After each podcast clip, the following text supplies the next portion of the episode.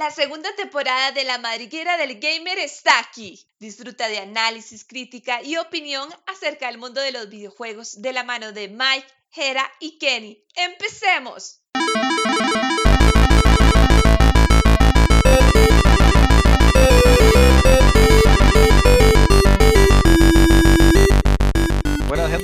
Otra vez una semanita más, el episodio número 2 de esta segunda temporada de La Madriguera del Gamer. Un placer de verdad estar de nuevo por aquí. Y eh, para el día de hoy, el temita se las trae bastante interesante, la verdad. Se los cogimos porque en estos meses que estuvimos fuera del aire, la verdad es que sucedieron cosas bastante llamativas. Y la última noticia más reciente, que es lo que la Stadia, ¿verdad? Que pues ha cancelado lo que son los estudios internos entonces es lo que queremos hablar el día de hoy. el tema se titula Avaricia, el cáncer de la industria en los videojuegos. Entonces, como es costumbre ya en este programa, en este podcast, me gustaría iniciar eh, escuchando eh, un análisis pequeño de cada uno de los dos, de Kenneth y de Jera. ¿Cómo están? ¿Todo bien? Todo bien, todo bien. Por dicho, una semana más aquí esperando que llegara el día de grabación porque nos hace falta. Y ya sabemos que, que siempre nos hace falta de tener el podcast. Eh, yo quisiera empezar, si no les importa. Dale, dale. Qué difícil definir qué es avaricia y qué no lo es, porque vamos a ver, y ya lo hemos hablado durante la primera temporada muchas veces. Esta industria está motivada por el dinero y, por, el, y por el negocio. Eh, lo importante aquí es generar dinero de cualquier manera. ¿Cuál es el tema? Que en medio tenemos artistas grandiosos que hacen obras de arte. Entonces, no es que los estudios se aprovechen ni nada, no, es que es el medio de conocer y así es como ellos generan el dinero. Está bien, se lo compro. Pero últimamente, y, remontándonos al caso que pasó semanas atrás con Stadia que cierra sus estudios, yo le comentaba a Mike, y el día que llegó esa noticia yo le decía a Mike, ¿qué pasa si Google hubiera comprado todo lo que era eh, todo lo que era ID Software, Bethesda, todos esos, todos esos estudios? ¿Qué hubiera pasado en ese momento? ¿Tendríamos a un estudio legendario como ID Software desmantelado? Y por otra parte, tenemos a CD Projekt Red un estudio que hasta hace cuatro meses estaba en lo más alto en las acciones, era un estudio que valía millones de millones, no estoy diciendo que todavía no los valga, pero tenía una credibilidad increíble con obras de arte como The Witcher 3, que tuvo su problema de salida y subieron corregirlos de, una manera increíble. Ahora desboronada por la misma, por la misma prensa que los alabó antes de que el juego saliera. Y todo eso viene atado de los impulsos que tenían los inversionistas, todo lo que habían creado los inversionistas alrededor de ellos. Entonces, hay dinero de por medio y las empresas quieren tener, quieren recuperar ese dinero y generar más dinero con dinero. Y todo, todo está relacionado con el dinero, sí, es cierto. Pero, ¿qué tan bien le está haciendo a la industria ese tipo de situaciones? Porque si en este momento eh, Google hubiera comprado el Cinema Studios, todo el grupo Cinema con Bethesda y con, con ID Software, eh, ¿Qué hubiera pasado en ese momento con esos creadores, con esos artistas que hay ahí? Cyberpunk 2077 no debería haber salido a este momento estaríamos. Eh, y, si no hubieran anunciado o creado tanto hype, está bien. Hubieran durado cuatro, de, dos, tres años más. Y está bien, se espera. O sea, está bien. Pero ya la presión, llega un punto en que la presión, tanto de medios como de inversionistas, es tan fuerte que limita mucho el accionar de los líderes de esos, de esos equipos. Porque ellos tienen, están contra la pared. Quedan como la carne del y no saben qué hacer, quedan en el puro medio y tienen que sacar lo que tengan en ese momento, hacer un parche día, día cero día uno, como les quieran llamar, y ahí lo que va. Y lo que queda ahí. Entonces, ¿qué nos están entregando? Nos están entregando productos sin finalizar únicamente por cobrar. Y ni qué decir del Running de sus, de sus franquicias anuales, que aparte de lo que ya tenemos a día de hoy, eh, ha, anunciado que quiere que las franquicias de Codemaster sean anuales. O sea, ver un DIRT todos los años. ¿Dónde queda el amor por la industria? El amor por generar bien juegos de calidad. Y no, no tanto el amor. Quiten esa palabra. Está bien. Se, se lo compro. Quítela. Generar producto de calidad. ¿Dónde queda? Dígame dónde queda. Eh, ahora que usted dice eso, o yo quiero complementar la idea suya y estoy de, acuerdo. Muchas veces, este, lamentablemente, el ahorro que hacen las compañías dañan su imagen. ¿Qué quiero decir con esa frase? Es cierto, las empresas necesitan ganar dinero, para eso están. Eso estamos de acuerdo. No hace falta hacer las cosas con pasión, pero así hacer productos de calidad. ¿Qué ha pasado? Que se ha visto en la industria que han querido ir primero. Para mí esto es un tema muy amplio, por eso quiero explicarlo punto por punto. En primer lugar, este, se van por lo seguro, lo fácil. Eso es los juegos anuales. Tenemos, eh, por ejemplo, el famoso FIFA, que es como la, el ejemplo máximo de eso. O sea que el mismo juego con unas cuantas mejoras gráficas que sale cada año y la gente lo compra. ¿Por qué lo hacen? Porque se van a lo fácil. Porque es mejor sacar un juego con unas cuantas mejoras y no es tanta la inversión que, por ejemplo, trabajar durante 4 o 5 años en un juego eh, nuevo totalmente que cambie, digamos, lo del juego anterior. Este, porque obviamente de, la gente lo siempre lo va a seguir comprando.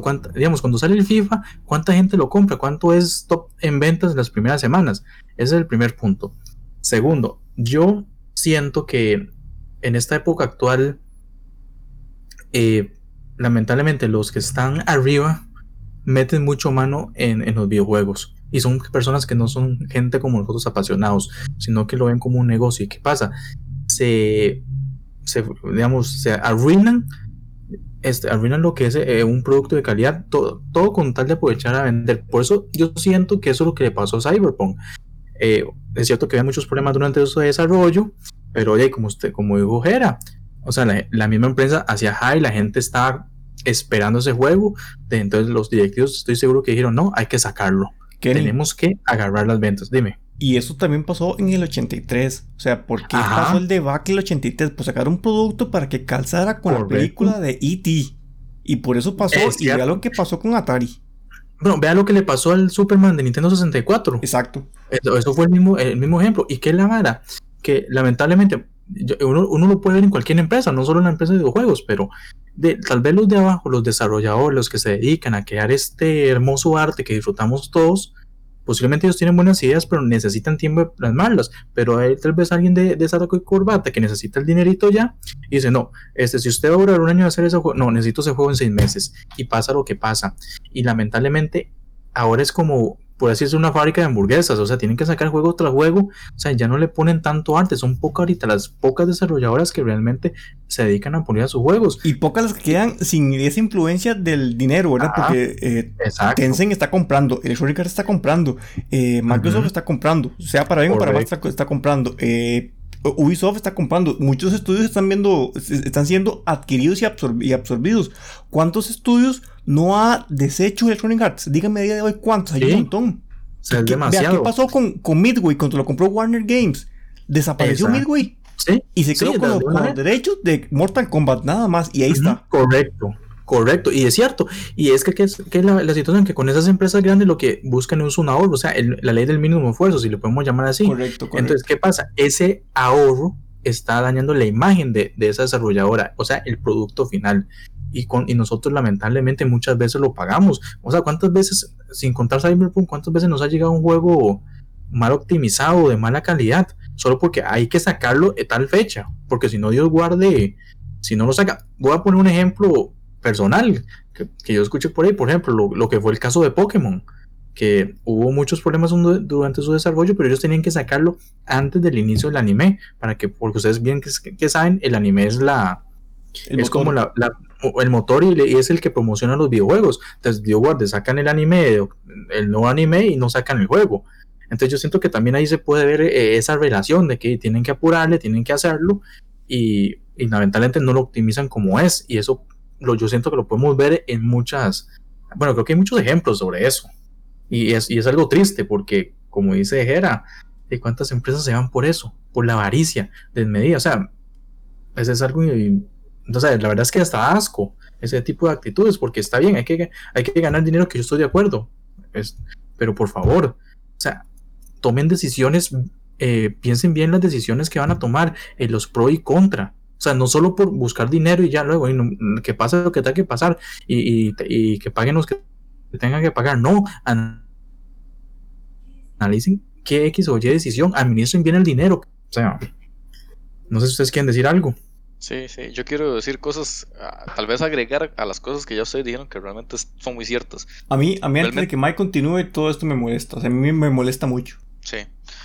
yo, digamos, nosotros somos jugadores, simplemente. E, e, evidentemente, detrás de todo esto hay todo un mundo que desconocemos de decisiones, de fechas, de dinero, de inversiones que evidentemente a nosotros ni nos importa, ni nos va, ni nos viene, porque nosotros lo único que queremos es jugar un videojuego optimizado correctamente y que realmente hagan valer nuestro dinero por lo que pagamos, que no es poca plata, o sea, y más ahorita que se está hablando, ah, siguiendo con el tema de la avaricia, que se está o que la tendencia de esta nueva generación va a ser el aumento a los 80 dólares, que evidentemente eso va a implicar a que todos los países aumenten también su, el costo de, de cada videojuego, la, la venta, y evidentemente va a ser más caro. Entonces, pues uno dice, ok, nos van a aumentar el precio de cada videojuego que vamos a comprar, por ende deberíamos obtener un mejor producto, pero en base a la tendencia que hemos estado viendo estos últimos años, pues parece ser que no va a ser así.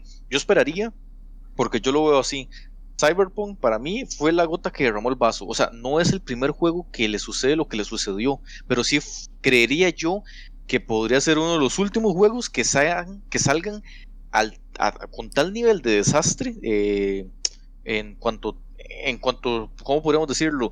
Eh, en todo lo que conlleva la planificación de lanzamiento, por ejemplo, eh, eh, toda la generación, toda esta generación que ya terminamos, estuvo plagada de juegos incompletos, salían porque ya las compañías estaban acostumbradas a simplemente sacamos el videojuego y conforme y ya lo ponemos a la venta, obtenemos el dinero, lo, recuperamos y conforme y conforme el videojuego vaya en la marcha y lo vamos reparando. Y es más, los mismos jugadores, los mismos usuarios que pagan nuestro el, dinero, van a ser nuestros beta tester. Claro, nosotros mismos nos convertimos en los beta tester. Mike, vea, y veámoslo en retrospectiva a unos cuantos meses. Em, yo, yo entiendo que el equipo de desarrollo de Cyberpunk sabía que el juego estaba mal y, muy mal optimizado, incompleto. Y ellos se dieron cuenta ah, con cierto tiempo, digamos, unos cuantos meses, que les dio la posibilidad de meter a Kenny Reeves en toda la propaganda gastar millones en propaganda para poder opacar eso. Y ellos creían que eso lo iba a opacar. Como usted lo dice, Mike, el caso de Cyberpunk es un antes y un después. Ya nadie, no creo que nadie tenga el sentido común. O sea, que nadie, que, nadie diga. Ninguna empresa. que ninguna empresa diga, vamos a sacar cosas incompletas.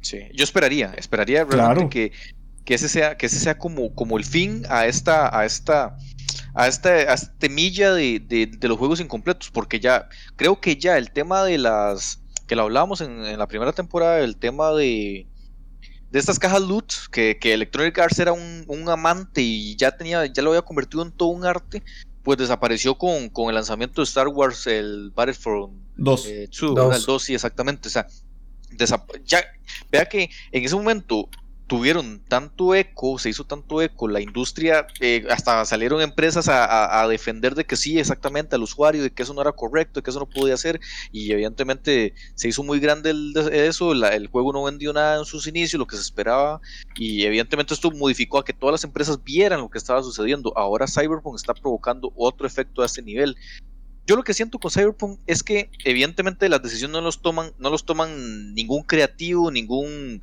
ningún creador de, de, contenido, digamos, de ningún creador de, todos estos, de los que se dedican así, los que están puramente y llenamente metidos a lo que es la creación del videojuego. Esas decisiones evidentemente las toman muy arriba.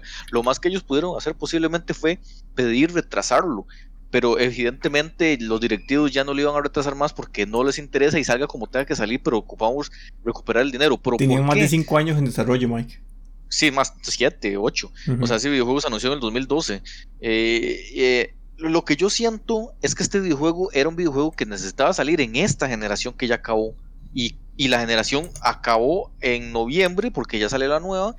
¿Y qué pasa? Si ese videojuego se retrasaba un año más, ya nadie lo iba a comprar para la generación de PlayStation 4 y Xbox One, por lo tanto ya no iban a haber tantas consolas sobre, sobre las casas de las personas ya no iban a haber tantas series X y S y Play 5 en las casas y es donde la gente lo quiere jugar, ¿no? Si iba a salir porque ya tenía que salir para nueva generación, que así es como tenía que estar, así, así es como tenía que haber salido realmente.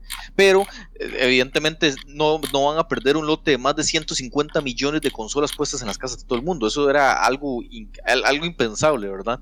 Entonces yo siento que por ahí el videojuego completamente fue eh, fue lanzado meramente por una decisión eh, eh, directiva, administrativa de altos mandos y, evidentemente no se esperaron no se esperaron de que, de que esto iba a suceder. ¿Por qué? Porque ya la tendencia durante toda la generación era de que no importa, el videojuego sale roto, los usuarios aguantan, soportan a que lo reparemos y ahí vamos para adelante. Pero bueno, esta vez no sucedió así. Yo quiero que usted se pronuncie, o sea, está bien.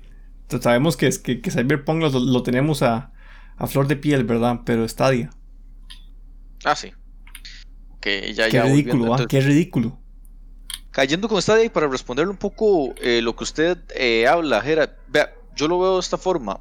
Yo no veo a un Stadia comprando a Cenimax y eh, y tomando la decisión que tomaron ahorita. No lo veo. Yo lo que veo es una Stadia o una Google viendo con... ellos estuvieron muy de la mano eh, con el, interés por la compra de este, de este estudio. Bueno, este montón de estudios que, forman parte de Cinemax Studio. Eh, junto con Amazon y con Microsoft. Evidentemente al final ya sabemos la historia. Eh, Cinemax escogió a Microsoft por un montón de decisiones y porque evidentemente Microsoft tiene todas las de ganar en, este momento. Pero entonces ellos, yo siento que la decisión que ellos toman es el darse cuenta que simplemente no pueden competir contra tan grandes en la industria. O sea, es que Microsoft hoy en día está súper posicionada, Sony es Sony, ya lo sabemos, y Nintendo, pues Nintendo juega en otras ligas, como siempre lo hemos dicho. Stadia vio que simplemente no, no, lo, no creyó que iba a ser tan difícil como, como le sucedió. Igual, y siento que para, para Google cometer ese tipo de errores es muy normal para ellos, porque ellos, experimentan, eh, fallan y, prosiguen, ¿verdad? Así les pasó con las gafas y un montón de cosas más, y para ellos que, que, que, que a día de hoy cierre eh, el, eh, Stadia, no pasa nada. Para ellos no hay ningún desfalco, da lo mismo. No, no, no, no. No, ya ellos están súper acostumbrados a, a, ese tipo de decisiones. A, a si, si, sirve, si sirve, vamos adelante. Y si no sirve o si no es tan fácil, eh, no, se deshace. ¿Y usted sabe que me recordó todo esto, Mike? Me recordó ¿no? como los años 90 que yo, yo, ya contaba en otros podcasts que muchas empresas se ponían a hacer consolas y que hasta la misma Apple hizo la, la, la tan desmeritada Pippin, ¿verdad? Que era una consola que ellos hicieron y todos los demás y JBS haciendo sus consolas y todo el mundo decía consolas porque, oh, es el boom, hagamos consolas, oh, oh, oh, ¿verdad? Es lo que deja. Y al final de cuentas se dieron, se dieron cuenta que este negocio no es para todos, es un negocio complicado. Y mucho menos hoy en día. y menos hoy en día, digo, es peor. Es más, yo, yo, hace poco estaba escuchando un video y era muy cierto, en donde decía que Micro fue la última compañía de videojuegos que hoy, hoy en día sobrevive, digámosle. Eh, y ya eso allá por el 2002, que creo que salió la Xbox. O sea, estamos hablando que la última empresa que se incorporó al mundo de los videojuegos ha sido Microsoft hace ya casi 20 años y, y, y, sobrevivió pasando por duras penas y con, y con cientos de veces con la decisión de, si servía o no, o si vendemos esto, si y con muchísimo dinero por medio, Mike. Sí, sí, sí, como, exactamente, como dice, como dice los españoles, cerramos el chiringuito y vámonos, o sea, porque, porque realmente no es fácil, o sea, y hay que ser Microsoft para tener la suficiente capacidad de pérdida y decir, esto tiene futuro. Asumir una generación de, pérdida, una generación de pérdida. O sea, era la, la Xbox clásica, sabemos claramente que no fue ni de cerca, Microsoft no recuperó ahí la plata. No, pero fue un experimento que les dejó enseñanzas. Eh, claro, claro, por eso mismo, pero, pero por eso no todas las empresas tienen ah, esa capacidad de decir, ok, nuestro experimento, y, y, como estamos hablando de Google, Google de los experimentos tienen que dejar ganancias o si no, vámonos, o sea, aquí no sirve esto. Y, y, evidentemente Stadia con y es un proyecto de un año, no pueden pretender que un año ya tengan afianzado el mercado, jamás. Ahora sí, este, ahora que usted dice, con la plata que tiene Google, ¿cómo es posible que no... Dave, ¿cuánta plata ellos generan al año? ¿Sabe cuál es la moraleja ahí? Y, ¿Cómo lo veo yo? Perdón, no todo es dinero, hay que tener arte, hay que tener pasión por lo que se hace. Y paciencia también, en este mundo hay que tener paciencia. Mucha paciencia. Porque Vea, yo y, volviendo al tema este que ustedes ahorita mencionan también de que hoy en día los estudios de desarrollo y que lastimosamente también estas grandes Ubisoft, Electronic Arts eh, y ya se me olvidó un montón Microsoft también, Tencent, que, son grandes, que están absorbiendo empresas y muchas veces, porque ojo aquí, muchas veces estas empresas absorben a pequeños estudios por un asunto de riesgo entonces, las compran para eliminarlas simplemente, ah, porque provocan riesgo a ciertos, a ciertos juegos muy similares a los míos que pueden provocar choques, ¿verdad? Entonces, las, los compramos y podemos producir algo aquí, lo producimos, si no sirve, lo eliminamos y, y, y, al, y, al, y al personal, pues lo mandamos a cada uno de nuestros estudios y fin, se acabó ese estudio y, o lo despedimos. Sí, sí, o, o, los despedimos, lo que sea, pero eh, muchas veces hasta los compran por simplemente eliminar riesgos, posibles riesgos y, absorber y absorber, absorber para hacerse más grande y para tener esa capacidad. Eh, digámosle, por ejemplo, aquí y vuelvo, yo, sé que ya los tengo hartos ustedes esta semana porque es el juego que está jugando, pero por ejemplo, Remedy sabemos que a hoy en día ya no pertenece, o sea, estuvo mucho tiempo haciéndole juegos a Microsoft, a hoy en día ellos mismos por esa decisión propia de un estudio tan tan específico, es un estudio que, causa, que a mí me llama mucho la atención porque es un estudio que le gusta mucho tomar sus decisiones propias y arriesgarse, aún sabiendo que Sí, y aún sabiendo que las cosas no le pueden salir bien, como ya ha sucedido. Eh, en, en, ocasiones anteriores, con Quantum Break, por ejemplo, fue una apuesta muy arriesgada que no le salió tan bien y por dicha tenían detrás a Microsoft, que, que, que pues tal vez posiblemente tomó las pérdidas. No sé si ese juego al final salió ganando, o sea, salieron ganando con algo. Pero a mí me gustó Quantum Break, yo lo jugué y todo, es muy buen juego para mi gusto, pero evidentemente sé que las críticas no lo, no lo apoyaron demasiado. Y como tal, ahora con Control es otro juego que apuesta muy fuertemente, es un juego de un jugador y, ellos apuestan el todo por el todo, saben que las cosas les pueden salir muy mal, pero pregunta, al día de hoy, ¿cuántos estudios arriesgan todo el, por el todo, por amor y pasión a lo que realmente ellos quieren hacer? Redmi es uno de los pocos estudios que realmente ellos lo arriesgan todo, porque hacen, hacen juegos de muy de nicho, juegos con narrativas súper complejas que no mucha gente le gustan, y, y porque realmente ellos quieren hacer eso. Sabemos que hoy en día, como ya hablábamos esto, de que Codemaster quiere sacar eh, entregas anuales. ¿Por qué? Porque eso genera plata, simplemente porque eso deja. Eh, FIFA, Call of Duty, que se está hablando de que si tal vez hacerlo una entregas cada dos años, tres años, jamás, es un negocio eso. Y esto es lo que se ha convertido en uno de los videojuegos, en un negocio. Sí, en, un negocio que, digamos, siempre fue negocio, Mike. Pero el tema es. el tema es como lo que dijo que cuando hay gente de corbata que toma decisiones que no le competen. Exactamente. Eso es lo peor que puede pasar, la verdad. Y Cyberpunk es la clara prueba de eso. Y, volviendo y resumiendo un poco lo que ya hemos visto, a lo que hemos hablado hasta ahora, em, ¿quién tiene capacidad para asumir pérdidas a día de hoy? Yo puedo decir, Microsoft tiene capacidad para asumir pérdidas sí o sí, dentro del mundillo. Eh, Google no sabía lo que se metía. Eh, Nintendo puede asumir pérdidas porque lo hizo con el Wii U. No, era un toque, un toque eh, Google tiene la capacidad de asumir pérdidas, pero Google no está acostumbrado a eso. Pero, es, que, pero es que, Mike, una cosa es asumir pérdidas con Stadia y otra cosa es ir por el camino tortuoso que hizo Microsoft que no conocía nada. Eso Google no lo quiere hacer. Sí, sí, no, no, Google no quiere arriesgarse a eso, vamos. Entonces Google ya, eh, F, Google F, ya, literal F. Porque Stadia ya Stadia está más muerto que, que, la, que, la, que la Google Glass. Sí, bueno, ahí con respecto al Google Glass, por aquello, las Google Glass se mantienen aún en producción, nada más que a nivel corporativo, ¿verdad? Entonces, la mantienen por ahí y, eso es lo que yo les voy a decir aquí con Stadia. Stadia, Google no la va a desaparecer y se va a mantener ahí, va a estar silenciosa hasta el momento en el que Stadia tenga la capacidad de poder llamar la atención. Es que vamos a ver, como sucedió con las Google Glass en su época, que simplemente fue una y fue un producto muy a destiempo, que a día de hoy se podría aplicar mejor, de mejor manera y las Google nunca desaparecieron, se mantuvieron de una forma a nivel muy corporativo. Pero tienen un perfil muy bajo, Mike. Tienen un perfil muy bajo, pero, pero ahí están, ahí están y de hecho ya tienen las Google Glass 2 y todo, a la venta, pero muy a nivel corporativo y se está hablando de que las quieren ya, están valorándolas si, si ya es el momento por las situaciones que tomaron las decisiones de no sacarla en esa época. Nada más para trasladarlo ahorita a Stadia, porque Google es así, o sea, Stadia a partir de ahorita a Stadia la vamos a mantener o la vamos a ver en silencio, pero va a mantenerse, va a estar ahí y, simplemente es una apuesta de que Google no quiere arriesgarse tanto. Entonces, ¿qué es lo que hizo Stadia? Eh, ok, vamos a mantener los tier party, tenemos buenas relaciones con los tier party, vamos a estar, nuestra tienda va a estar ahí, calladita, simplemente los tier party que quieran se, se, se, se, ingresan a, nuestro, a nuestra tienda y todo el tema, una acción más, vamos a estar calladitos, no vamos a, no vamos a invertir tanto, no vamos a comprar tantos estudios como lo está haciendo Microsoft, o sea, no, no, no, no, el riesgo no puede ser tan alto y en el momento en el que veamos que, que todo esto, el streaming, pues eh, aumente, pues tal, posiblemente Stadia vuelva a activarse de nuevo ya como tiene que ser. Claro, cuando Microsoft se le comió el mercado posiblemente es un riesgo que pueden asumir y, ahí están. O sea, sí. yo lo veo así. Yo lo veo así. como usted lo dice, digamos, desde ese punto de vista, de, es tomar el riesgo, pero no para no perder tanto, como teniendo ahorita los estudios y eso, es cierto. Y de ahora que ustedes mencionan eso, también por eso es que existe, digamos, por ejemplo, lo del FIFA, el Call of Duty que salen con año, porque también el mismo mercado lo, lo quiere así. Recordemos que cuando sacamos un producto es para cubrir una, una necesidad, por así decirlo. Y lamentablemente de las empresas saben que sacando X juego, aunque no lo puran tanto, la gente lo va a seguir comprando. pero es que, digamos, los FIFA y Call of Duty eh, medianamente optimizados ya es algo parte de nuestra cultura, ¿no? Desde hace, desde hace cuánto, unos 15, 20 años. Más, o menos por ahí. Está bien, está bien, es parte de nuestra cultura.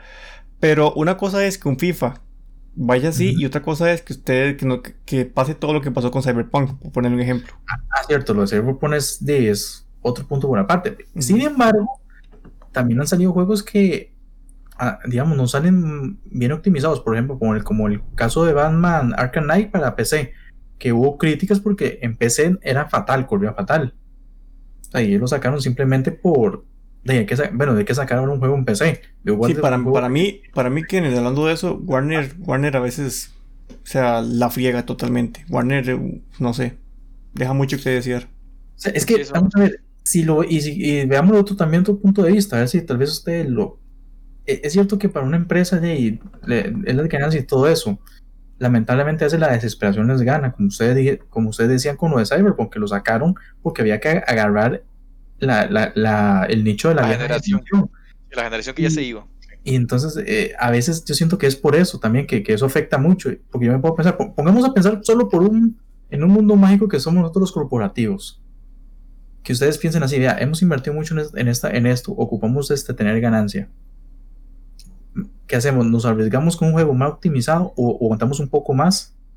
Y, ojalá podamos este, maximizar las ganancias.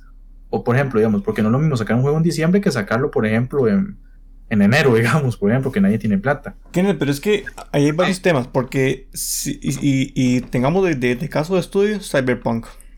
Resulta que Cyberpunk sí recuperó su dinero solo con las reservas. O sea, ellos recuperaron todo eso, pero la imagen, lo dañado que está, eso va a costar mucho ah, tiempo recuperarlo. O sea, es cierto. Y vea, y también ahora que usted menciona eso, yo creo, sea, si ellos lo anuncian próximamente, un, bueno, próximamente en algunos años, el de Witcher 4, que es una marca que la gente le gusta, yo me atrevería a decir que la gente no lo va a ver con buenos ojos posiblemente uno que otro fan de la saga se va a emocionar, pero cuidado más bien que vayamos a ver comentarios en redes sociales de la gente acribillando a, Cyberpunk cuando anuncien el, el The Witcher 4. O sea, o haciendo los mismos, los mismos memes de Cyberpunk. Es muy simple. Si, si Cyberpunk duró 7 años, yo espero The Witcher 4 para 2030.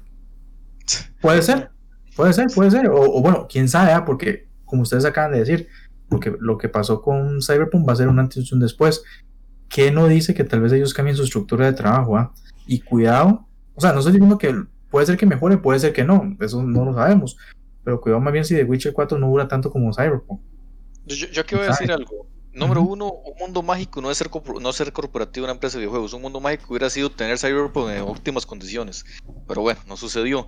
Ahora sí, otra cosa. Eh, vamos a ver. Yo creo que, que, que, tal vez hay gente que sí es cierto, no le gustan mucho los juegos de Rockstar, pero si algo debemos, deben de aprender esas grandes empresas es de Rockstar, porque es que Rockstar se toma su tiempo, ellos llevan el mercado, ellos llevan la tendencia y ellos saben cuándo tienen que sacar sus videojuegos. Me imagino que, eh, evidentemente, porque están muy afianzados y saben que sus videojuegos van a vender bien, pero es que, carajos, o sea, eh, CD Projekt sabía que el juego iba a venderle bien. ¿De dónde viene esa decisión de acelerar tanto la salida del juego, sabiendo, como dice Gera al inicio del podcast, los, los, el que, o sea, la, gente que estaba teniendo a prueba este juego sabían evidentemente que el juego en PlayStation 4 no iba jamás y que en Xbox One, la FAT y la S no iba tampoco, o sea, que eran juegos que no corrían ni de cerca. ¿Quién, ¿quién toma esa decisión de decir, dale, dale, démosle? O sea, ¿Cómo, un estudio tan grande y con ese perfil, como decíamos, de que valía millones y, que tenía tan, que tenía tan, el, público lo tenía tan bien aceptado como un estudio o una empresa que realmente le importaban a los usuarios? ¿Cómo, ¿Cómo no lo vieron venir? Me pregunto yo, cuando yo veo eso, yo digo, ¿quién estaba detrás de todo esto? Que no vieron venir lo que iba a suceder, o sea, algo tan evidente, un juego tan esperado y, que se haya tomado esa decisión, o sea, realmente cómo afectan los directivos, porque evidentemente son decisiones de altos mandos, y uno dice, el peso que tienen los directivos sobre, sobre, sobre tantas cosas tan evidentes que uno dice, este juego simplemente no estaba listo para lanzarse, y aún así se lanza sabiendo que evidentemente, yo, no sé qué pensaron, en serio, vuelvo tal vez a hacer hincapié a lo que dije en un inicio, creo que ya estaban, toda la industria, hasta nosotros mismos estamos tan acostumbrados a que nos den esto, que, ya ellos dijeron, esto lo pasan, o sea, es uno más que van a pasar y van a aceptar y ya, fin. Por eso, Mike, yo, creo, yo creo, perdón, muy rápido, yo creo que lo correcto en una directiva empresarial de videojuegos es que existan personas que hacen videojuegos junto con las personas que toman decisiones. Sí.